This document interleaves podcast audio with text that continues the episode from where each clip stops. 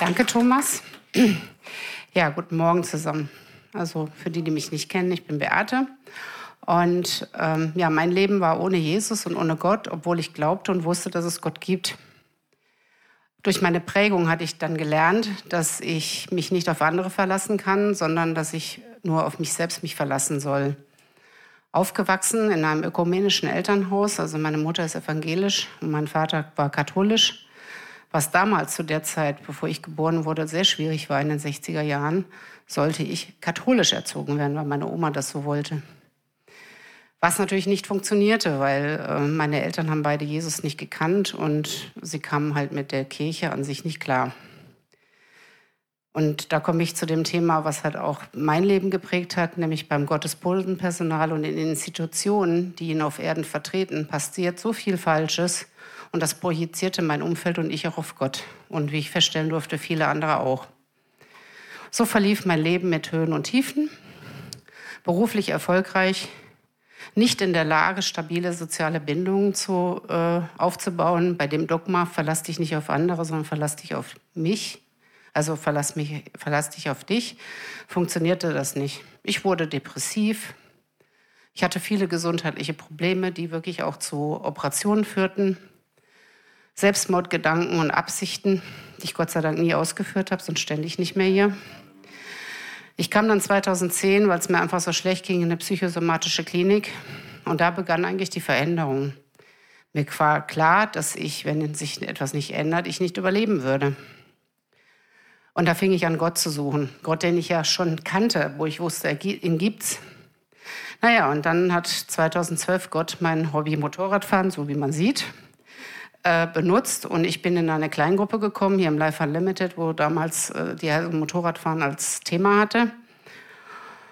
Und ich habe festgestellt, es könnte sein, dass ich heute, genau vor zehn Jahren, mein Leben Jesus übergeben habe. Weil ich, weil ich halt damals im Sommer dann das erste Mal hier hingekommen bin. Aber es brauchte zwei Abläu äh, Anläufe, weil es gab noch ein Dogma in meinem Leben, nämlich es wurde mir immer gesagt, stell dich nicht in den Vordergrund, ne, mach nicht immer so einen, Zirk so einen Zirkus. Und dann habe ich beim ersten Mal, als ich da so in der Ecke saß, wo ich gerade auch sitze, äh, wollte ich mein Leben übergeben und dann habe ich dann die Hand versucht zu heben und habe sie mit dem anderen Arm wirklich runtergedrückt. Also da kann ich mich noch genau daran erinnern, dass ich gedacht, du kannst dich jetzt nicht in den Vordergrund stellen.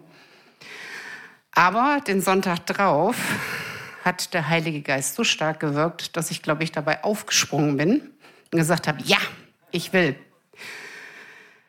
Da passierte dann das Folgende, dass diese dunkle Wolke, die mich immer umgeben hat, diese Depression, die war schlagartig weg. Alle Depressionen waren weg. Ich bin hier rumgesprungen äh, wie so ein kleines Kind und habe immer gesagt, Jesus ist mein Bruder. Die anderen müssen wahrscheinlich gedacht haben, Naja, mein Leben hat sich sehr verändert seitdem. Das Vergangene spielt keine Rolle mehr.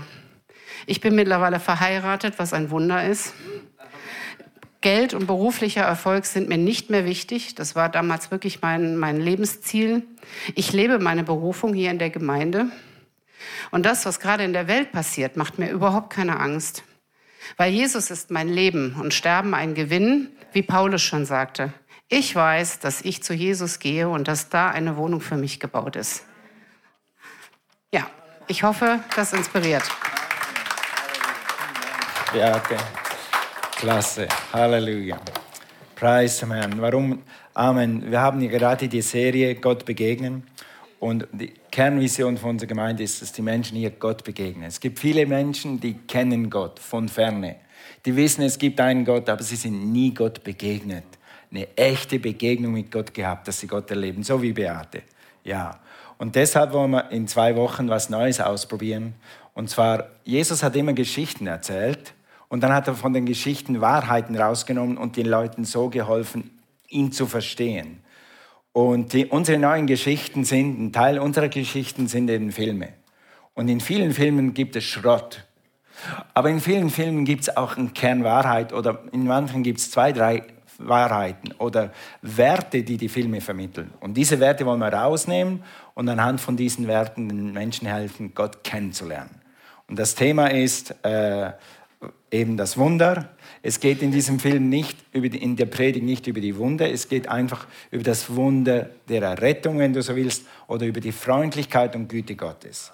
Amen. Und wenn du irgendjemanden hast, der gerne ins Kino geht, dann bring ihn am übernächsten Sonntag mit und sag, es gibt so Kino, Kirche und dann bring sie mit und dann beten wir, dass sie Jesus begegnen. Nicht nur Gott von ferne kennen, sondern dass sie von Jesus begegnen. Gebetsteams betet für übernächsten Sonntag. Das kann man hier jeden Sonntag machen, aber ich habe ein paar Freunde und ein paar Pastoren, die mein Vorbild sind und die machen das mit großem, großem Wirkung. Viele Leute kommen zum Glauben. Hunderte und Tausende kommen durch Filme und Predigt zum Glauben. Also lass uns das mal tun übernächsten Sonntag. Okay? Aber heute habe ich eine gute Predigt aus dem Wort Gottes, wo du Gott begegnen kannst. Echt, so eine Basis, Basis, Basis Predigt. Gut, lass uns kurz beten. Vater, wir danken dir für diesen Tag. Danke, dass wir im Haus des Herrn sein dürfen. Herr, wir sind im Haus des Herrn und wir werden immer im Haus des Herrn sein, weil wir deine Kinder sind. Und wir danken dir, Jesus, für alle Zeit und Ewigkeit, dass du uns gerettet hast, dass du uns verändert hast. Ich danke dir für Beates neue Leben und wir sehen hier Früchte, die du in ihr produzierst und in ihrem Mann. Wir danken dir für all diese Wunder, die du getan hast. Wir ehren dich heute Morgen und du bist der Herr. In Jesu Namen. Amen. Wenn du auf der Intensivstation liegst, was ich auch schon war, leider, aber Gott hat mich wieder rausgeholt. Amen. Also, wenn du auf der Intensivstation liegst und um dein Leben kämpfst, dann ist es nicht so wichtig, was für eine Karriere du hast. Es ist nicht so wichtig, was, wie viel Geld du auf dem Konto hast. Es ist nicht mal wichtig, wer in Fußball gestern Abend gewonnen hat. Wisst ihr, wer gestern Abend gewonnen hat? Deutschland natürlich, sonst hätte ich es nicht aufgebracht. Alright oder was das Wetter war, macht. Das, wenn du in der Intensivstation liegst, dann ist das alles nicht wichtig. Wichtig ist nur, wie und wann komme ich hier wieder gesund raus. Und einige, die in der Intensivstation lagen, ihr wisst, wovon ich rede. Ihr wisst, wovon ich gerade rede. Oder wenn du fünf Stunden im Stau stehst, wo ist Bruno? Der war vorgestern vier Stunden im Stau dann ist es nicht so wichtig, wie schnell die Leute auf der anderen Fahrbahn vorbeifahren. Das könnte dich höchstens ärgern, wenn du das studierst. Okay, dann ist es nicht so wichtig, äh, wie gut dein Auto im Berg ist.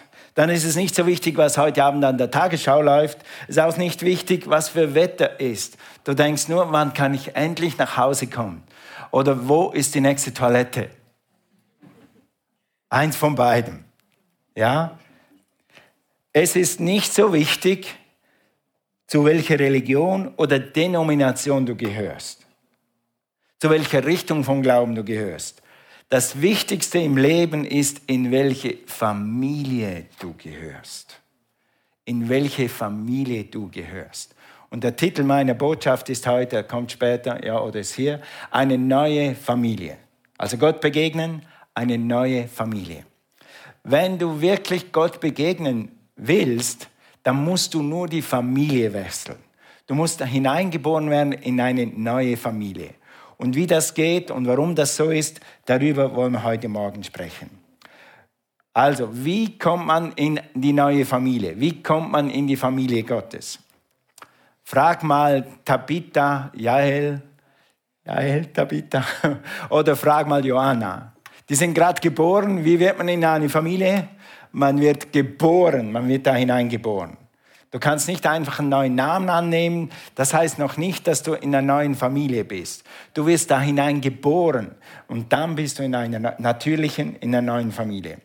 Durch die Geburt, durch die neue Geburt kommst du auch in die neue Familie geistlich, in eine himmlische Familie.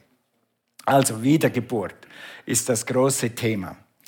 Halleluja. Also, Jesus sagte, wir müssen von neuem geboren. Nikodemus, ein religiöser, gottesfürchtiger Mann, man könnte sagen, ein guter Katholik oder ein guter evangelischer Gläubiger kommt zu Jesus und sagt, Jesus, äh, wie ist das mit dem Glauben? Wie, wie komme ich in diese Familien? Oder wie, wie kann ich dir wirklich nachfolgen? Wie kann ich dich wirklich erleben?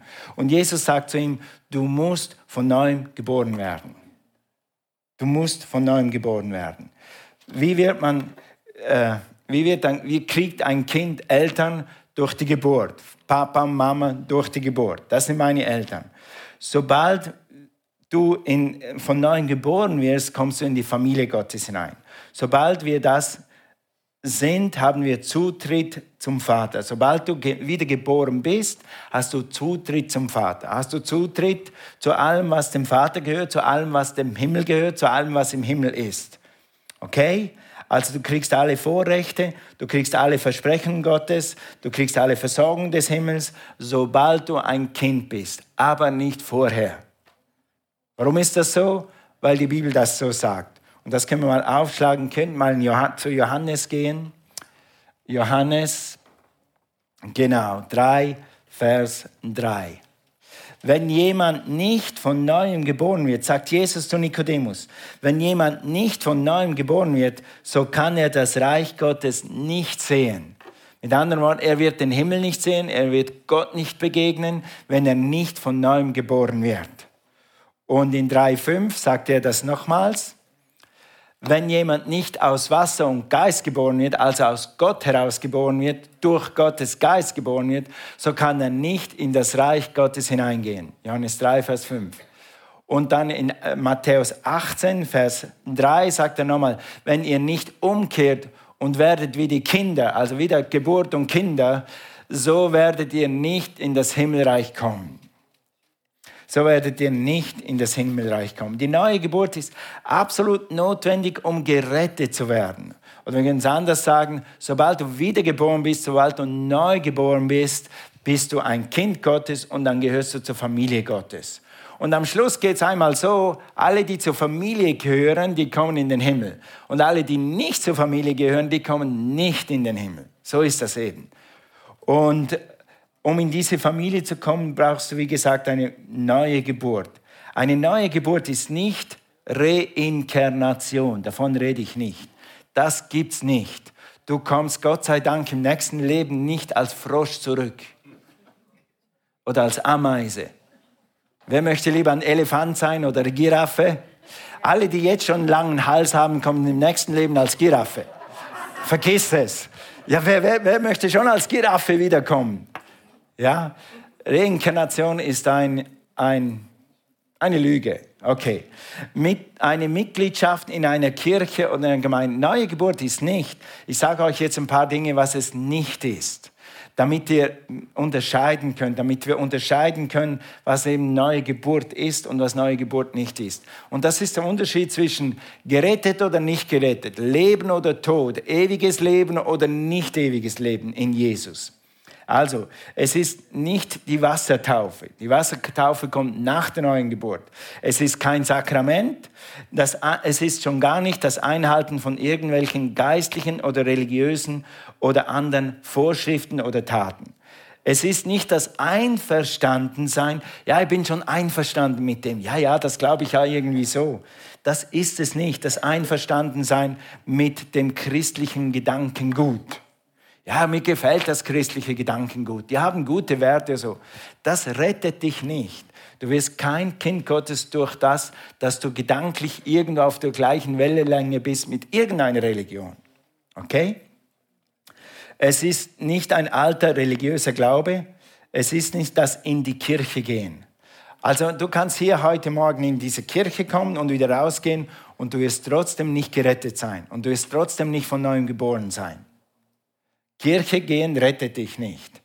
Es ist kein Gebetsritual. Also es ist kein, ich habe in meinen jungen Jahren Hunderte, wenn nicht Tausende gegrüßt, seist du Maria voll der Gnaden gebetet. Und aus vollem Herzen. Aber das ist nicht die neue Geburt. Das bringt dich nicht zu Jesus. Okay, es ist auch nicht das Vaterunser. So gut das Vaterunser ist. Aber das Vaterunser rettet dich nicht. Ja. Es ist die neue Geburt. Es ist nicht mal das Lesen der Bibel, es ist kein moralisch gutes Leben führen, es ist nicht anständig und korrekt leben. Die Dinge sind alle gut, das ist okay. Lebe anständig, lies die Bibel, geh in die Kirche. Bitte, bitte mach das. Aber das ist nicht das, was dich rettet. Das ist nicht das, was dein Herz verändert. Gute Taten ist nicht, was dich in den Himmel bringt. Es gibt so Theorien, wo Leute sagen, wenn ich fünf Sünden mache und sechs gute Taten tue, dann ist meine Balance plus, dann komme ich in den Himmel. Nein, funktioniert nicht. oder irgendetwas tun, was einen in den Himmel bringt. Wenn ich das tue oder wenn ich eine Kerze anzünde oder wenn ich nach Lourdes gehe oder wenn ich nach Chicago gehe oder wo die Heiligtümer alle sind, das bringt dich nicht näher zu Gott. Das tut vielleicht in deinen Gedanken, in deiner Seele, in deinem Verstand irgendwas, aber nicht in deinem Herzen. Nikodemus ist ein, ein, ein religiöser Leiter eigentlich, ein sehr, sehr gottesfürchtiger. Und der kommt zu Jesus und Jesus sagt zu ihm, du musst von neuem geboren werden. Der war moralisch gut, der war anständig, der war ein guter Bürger, der hat Gutes getan im großen Stil, er war gottesfürchtig, aber Jesus sagt zu ihm, wenn du Nikodemus nicht von neuem geboren wirst, dann wirst du das Himmelreich nicht sehen. Und in Johannes 3, Vers 7 heißt es nochmals, lass dies nicht wundern, dass ich dir gesagt habe, ihr müsst von neuem geboren werden. Also Jesus macht das ganz klar.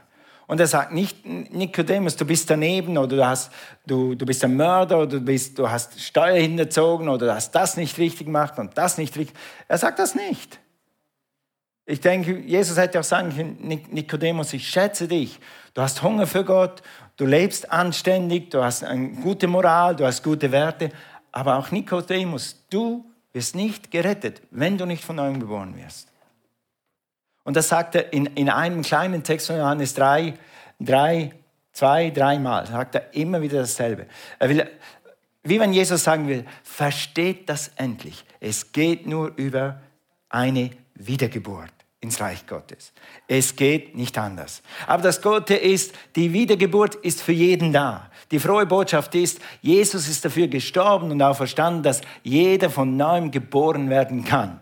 Und wie das geht, das erklären wir jetzt und dann machen wir das am Ende dieses Gottesdienstes. Also, der Dieb, also der Übeltäter, der Räuber, also Jesus wurde ja gekreuzigt und links und rechts waren zwei Räuber, zwei Mörder, zwei wirklich Verbrecher oh, am Kreuz. Und Jesus, Jesus sagt zu ihnen, äh, Jesus sagt ihnen nicht, ihr seid Verbrecher und ihr seid Ganoven und ihr habt die Hölle verdient und ihr werdet verloren gehen, sondern er wartet ihre Reaktion ab. Und einer sagt so quasi, Jesus, ich glaube an dich ich glaube wirklich, dir geschieht Unrecht, ich glaube wirklich, dass du der Sohn Gottes bist. Und er hat am Kreuz eigentlich Buße getan. Und Jesus sagt zu ihm, durch sein Umkehren in Lukas 23, Vers 43, okay. Und Jesus sprach zu diesem Verbrecher, der Buße getan hat, er gesagt, Jesus, ich glaube an dich. Wahrlich, ich sage dir, heute wirst du mit mir im Paradiese sein. Amen. Er hatte nicht gefragt, hast du je Bibel gelesen? Hast du je auch mal darüber nachgedacht, warum ich hier bin? Er hat zu ihm gesagt, dein Herz und deine Umkehr und dass du sagst, ich bin der Sohn Gottes, das bringt dich heute ins Paradies. Mit anderen Worten, was sagt das uns? Wenn du von Herzen umkehrst zu Gott, wenn du Jesus annimmst, dann wirst du wiedergeboren werden. Dann kommst du direkt ins Paradies, geistlich. Sobald du Jesus bekennst, gehörst du schon zum Paradies. Nun, da du erst 17 bist, da du erst 25 bist, da du erst 45 bist, willst du noch nicht gerade heute ins Paradies übergehen, du willst noch ein bisschen hier leben, aber du bist sofort Bürger vom Himmel. Du bist sofort von neuem geboren. Dein Geist ist sofort neu in dem Moment, wo du Jesus als Herrn annimmst. So wie der Verbrecher am Kreuz. Egal, was du getan hast. Ganz egal, welche Hautfarbe du hast, woher du kommst, ob du viel Geld hast, wenig Geld hast, ob du eine Bildung hast, keine Bildung hast, ob du ein Verbrecher warst, kein Verbrecher warst, sobald du umkehrst und wie geboren bist, gehörst du zur Familie Gottes und dann gehörst du in den Himmel, wenn du mal gehst. Sag mal Amen. Amen. Preis dem Herrn. Zwei Amen. Halleluja. Also, wie geht denn das? Durch Jesus und Jesus allein wirst du von neuem geboren. In 2. Korinther 5, Vers 17 Ah, das war zu schnell. 2. Korinther 5, Vers 17. Ah, das war zu schnell. Okay. Das bedeutet aber, wer mit Christus lebt, oder eine andere Bibel sagt, wer in Christus ist, wer wiedergeboren ist, wer in Jesus hineingeboren wird, ins Reich Gottes hineingeboren, wird ein neuer Mensch. Siehst du, Wiedergeburt gibt Babys. Und wenn Babys da sind, wie Johanna und die Tabitha, dann sind sie neu, neuer Mensch. Im Natürlichen, das ist im Geistlichen genauso, neuer Mensch. Er ist nicht mehr derselbe, denn sein altes Leben ist vorbei. Ein neues Leben hat begonnen. Also wie ein neues Leben, wie ein Baby. Wiedergeboren. Das gibt es im, Entschuldigung, im Natürlichen wirst du geboren, nicht wiedergeboren. Im Geistlichen kannst du wiedergeboren werden. Leider vertrauen viele Menschen nicht auf die neue Geburt, sondern immer noch auf gute Werke, ein anständiges Leben. Ja, ich habe noch nie einer Fliege was zu Leide getan. Was hat die Fliege mit dem Himmel zu tun? Sag mal Hallo. Sag mal Hallo. Also gut, danke. Also, aber die bringen keinen in den Himmel. Gute Taten sind gut, mach gute Taten. Hilf den Menschen, hilf alten Menschen, jungen Menschen. Sei für sie da. Äh, leihe dein Ohr. Mach das alles. Aber das ist nicht das, was dich in den Himmel bringen kann. Viele sind verführt und gehen verloren, weil sie glauben, das rettet sie. Und mein Anliegen ist heute Morgen, dass wir das einfach mal klar wissen. Deshalb sagen wir es alle paar Jahre wieder mal. Es gibt nur eins, in den Himmel zu kommen. Jesus ist der Weg, die Wahrheit und das Leben. Und es gibt nur die Wiedergeburt. Entweder bist du wiedergeboren durch Jesus oder du bist nicht.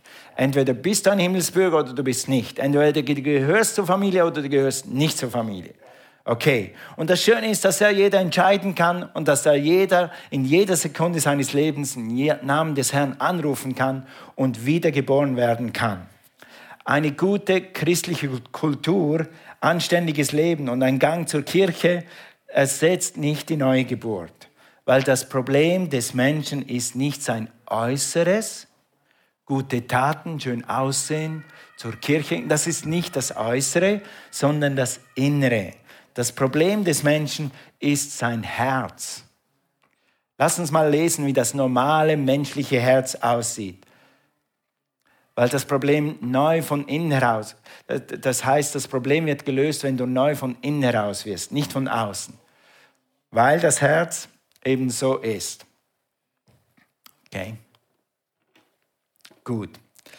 In Markus 7, Vers 20 heißt es, er aber sprach, was aus dem Menschen herauskommt, was von innen herauskommt, das verunreinigt den Menschen. Denn von innen, aus dem Herzen des Menschen kommen hervor die bösen Gedanken, Unzucht, Mord, Diebstahl.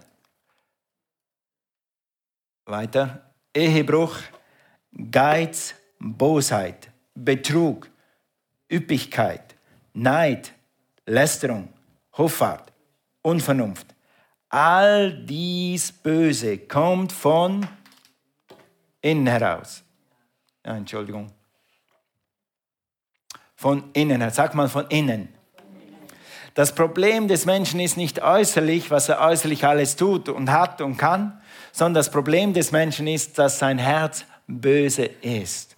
Und dieses Herz kann man nur verändern durch die Kraft Gottes, durch die Wiedergeburt. Das Problem kommt von innen, die Wurzel des Übels ist im Herzen.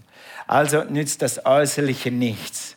Ein Künstler könnte, irgendein Künstler könnte einen alten, faulen Apfel nehmen, einen faulen Apfel vom Boden auflesen, so richtig in braun schon und matschig. Und du könntest den mit Wachs und Haarfarbe und Haarlack und Farbe so schön machen und du könntest ihn in eine frische Kiste legen mit anderen Äpfeln und du würdest von weitem nicht merken, dass das ein fauler Apfel ist. Äußerlich sieht alles perfekt aus. Wie bei vielen Leuten, die gottesfürchtig sind, aber Jesus nicht im Herzen haben. Sie wollen das Richtige tun. Sie tun sogar äußerlich. Und, aber wenn, wenn du diesen Apfel dann nimmst, wenn du das Herz siehst, dann ist das Herz nicht rein. Dann ist das beim Apfel buchstäblich oder natürlich gesprochen beim Apfel, wenn du in dieses Ding reinbeißt, durch die Schicht Haarlack hindurch, durch die Schicht künstliche Farbe hindurch, in den faulen Apfel rein. Wer möchte so einen Apfel haben? Ich habe da einen. Okay? Nee, äh, dann merkst du erst, wie faul es innen drin ist. Das Problem ist, Jesus sagte hier in Lukas 7, was wir gerade gelesen haben, Entschuldigung, Markus 7, äh, das Problem ist das Herz, nicht das Äußere. Und das ist so befreiend, wenn unser Herz mal frei ist, wie wir gelesen haben. Wenn der Sohn frei macht, wird echt frei. Wenn unser Herz mal frei ist, dann können wir frei leben. Sonst müssen wir immer unser Äußeres kontrollieren, korrigieren. We always have to put up a show. Wir müssen uns immer beweisen, dass wir äußerlich ja schon recht sind. Dass wir ja schon keine Fliege was zu, zu Leide getan haben. Aber sobald das Herz verändert ist, wird das, wirst du frei, weil du jetzt von innen heraus richtig handeln kannst, weil du von innen heraus den Impuls göttlichen Lebens hast, weil du dazu obendrein die Kraft des Heiligen Geistes erhalten wirst, um ein richtiges, gutes Leben zu führen. Nicht aus äußerer Anstrengung, sondern aus innerlichem Antrieb. Gott hat einmal gesagt, äh, im Alten Testament, ich werde eure steinernen Herzen verwandeln in fleischerne, lebendige, lebenspumpende Herzen. Ist auch ein geistliches Bild, dass Jesus dir ein neues Herz geben will. Oder wenn du Jesus schon hast, gegeben hast. Amen. Ohne Jesus ist jedes Herz faul. Jedes. Egal wie, gute, wie viele gute Taten du tust.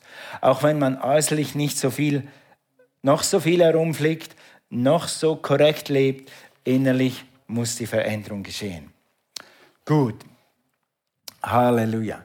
Lass uns das nochmal lesen in Matthäus. Matthäus äh, oder Jesus sagt zu den Schriftgelehrten Pharisäern, zu Leuten, die sagen, wir sind schon richtig, ich brauche keinen Jesus.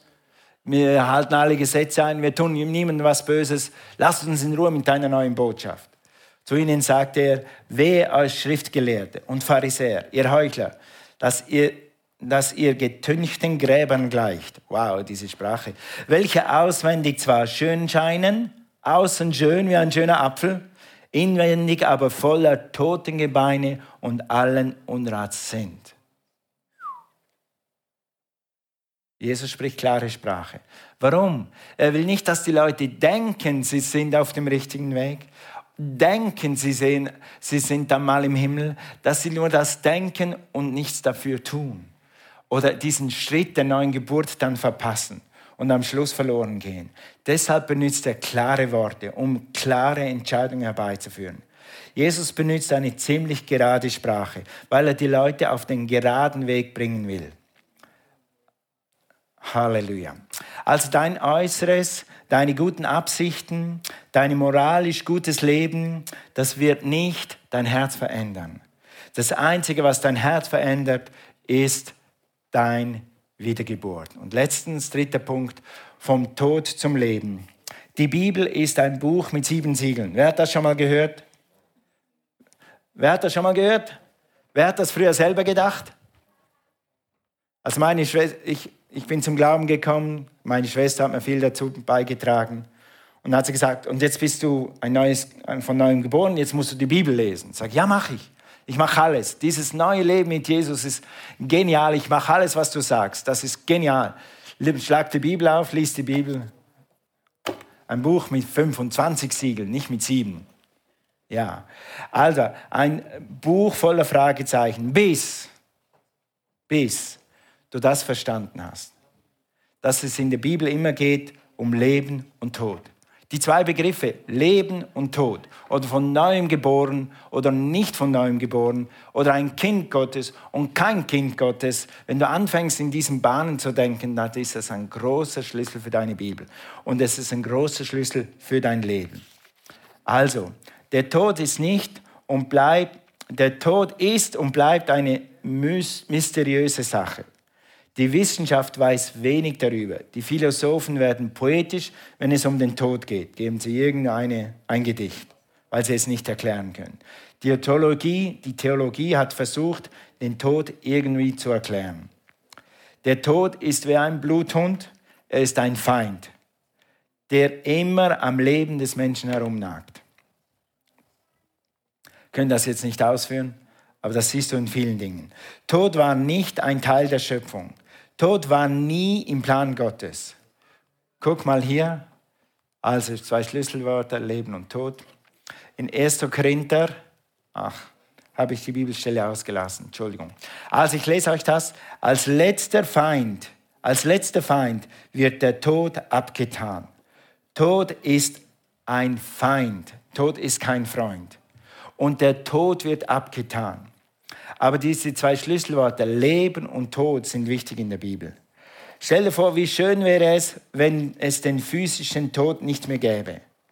Wenn du nie wieder an einem Grab stehen müsstest.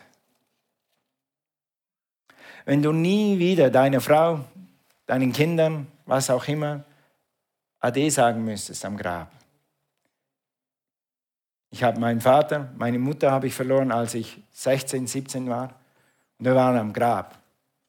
Und ich bin so froh, dass dieser Tod und dieses Graberlebnis irgendwann aufhört. Ich will das nie wieder haben. Ich weiß, dass ich das hier haben werde, auf, hier auf dieser Erde, aber das wird irgendwann abgeschafft, weil es ist ein Feind. Und Gott wird diesen Feind einmal abschaffen. Aber Tod ist ein Feind. Gut, der geistliche Tod aber bleibt ewig. Der physische Tod wird abgeschafft werden, aber der geistliche Tod, der bleibt ewig. Wenn du nicht von neuem geboren wirst, dann bist du geistlich tot. Was heißt das? Geistlich tot heißt eigentlich, du bist getrennt von Gott. Getrennt von Gott. Das heißt geistlich tot. Und wer getrennt von Gott ist, kommt nie zu Gott. Die neue Geburt verbindet dich zu Gott bringt dich in die Familie Gottes und dann bleibst du für den Rest deines Lebens in der Familie Gottes. Also der geistliche Tod, den kannst du sozusagen durch die Wiedergeburt und die Neugeburt kannst du den geistlichen Tod überwinden. In Kolosser 1, Vers 13, dann können wir es jetzt lesen, welcher uns errettet hat. Jesus hat uns errettet aus der Gewalt der Finsternis aus dem geistlichen Tod heraus und hat uns versetzt in das Reich des Sohnes seiner Liebe. Er hat uns versetzt. Sag mal versetzt. Jesus hat dich versetzt. Wenn du Jesus angenommen hast oder wenn du heute Morgen hier bist oder wenn du heute zuhörst und du wirst Jesus annehmen, so wie wir das am Schluss gleich machen in fünf Minuten, dann wirst du versetzt vom Reich der Finsternis ins Reich des Lichts und vom Reich der Gewalt des Feindes ins Reich des Sohnes seiner Liebe. Du wirst Reich wechseln, du wirst die Familie wechseln. In Römer 6, Vers 23 heißt es, denn der Tod ist der Sünde Sold. Okay, gut. Denn der Tod ist der Sünde Sold. Aber die Gnadengabe Gottes ist Leben in Christus Jesus, unserem Herrn. Amen. Für Sünde gibt es den Tod, Trennung von Gott. Für die Gnade, die wir annehmen von Gott, für Jesus, für das, was er für dich getan hat, dafür kriegst du äh, Leben und Leben im Überfluss, wie wir schon so oft gehört haben heute Morgen. Leben oder Tod, Licht oder Finsternis, links oder rechts. Die Bibel ist ganz klar. Du kannst Leben haben oder Tod. Du kannst äh, geistliches Leben haben, du kannst von neuem geboren sein oder du kannst im alten Stadium bleiben. Das ist deine Entscheidung. Was die Bedingungen sind, sagt dir die Bibel auch. Das sagen wir gleich nochmals. Wer von neuem geboren ist, ist vom Tod zum Leben übergetreten oder vom Licht, vom Finsternis ins Licht. Ein für alle Mal. Du wechselst die Familie. Das ist ein Schlüssel zum Leben, ein, der Schlüssel zum ewigen Leben und es ist auch ein Schlüssel für die Bibel. Wähle das Leben. Und zum Abschluss, Worship Team kann nach oben kommen.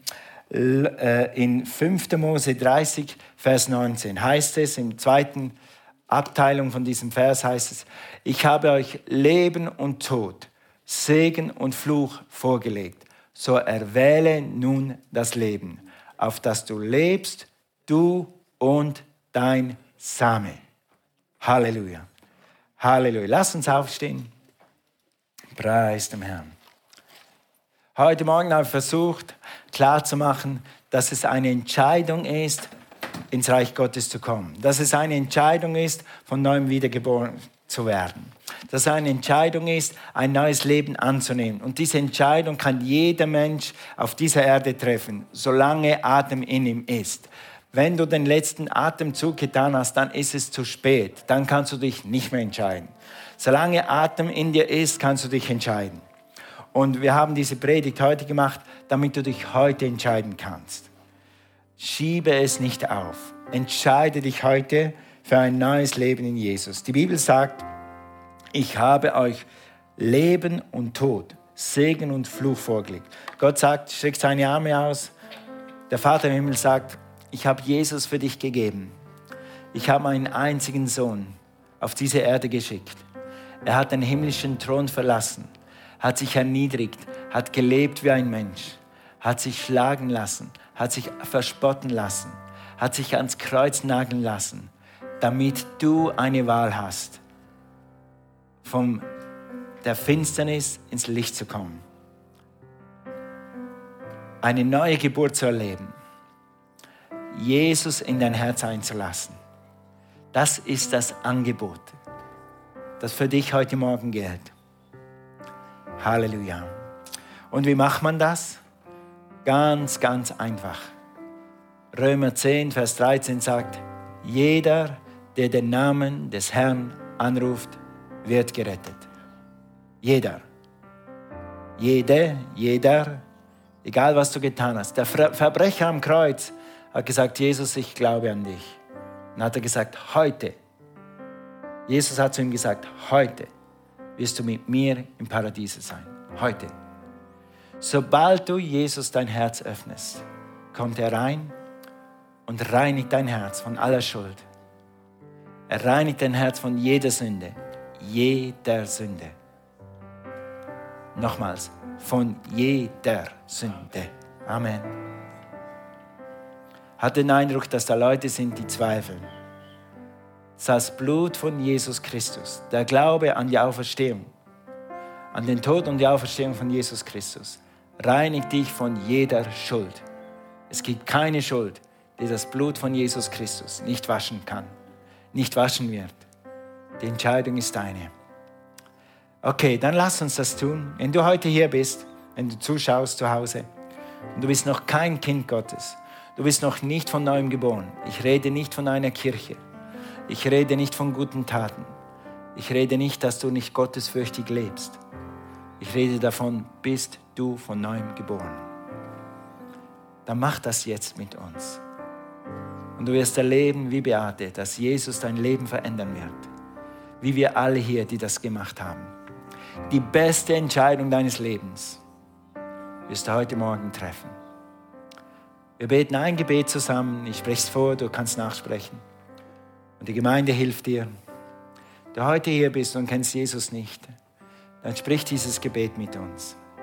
Lass uns alle zusammen sagen, Vater im Himmel, ich danke dir, dass du Jesus auf diese Erde geschickt hast.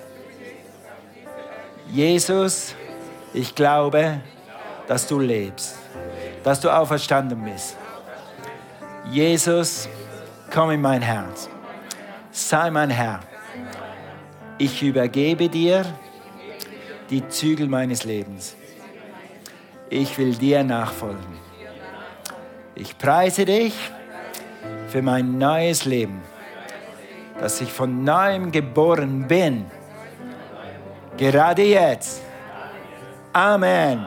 Halleluja. Praise the name. Praise the name. Danke, Jesus. Halleluja. Halleluja. Thank you, Lord. Wenn du das ernsthaft gebetet hast, wenn du das wirklich von Herzen gesprochen hast, dann bist du jetzt ein Kind Gottes. Ganz egal, ob du je in der Kirche warst oder nicht. Ganz egal, was du gemacht hast oder nicht gemacht hast. Du bist jetzt ein Kind Gottes. Du gehörst jetzt zur Familie Gottes.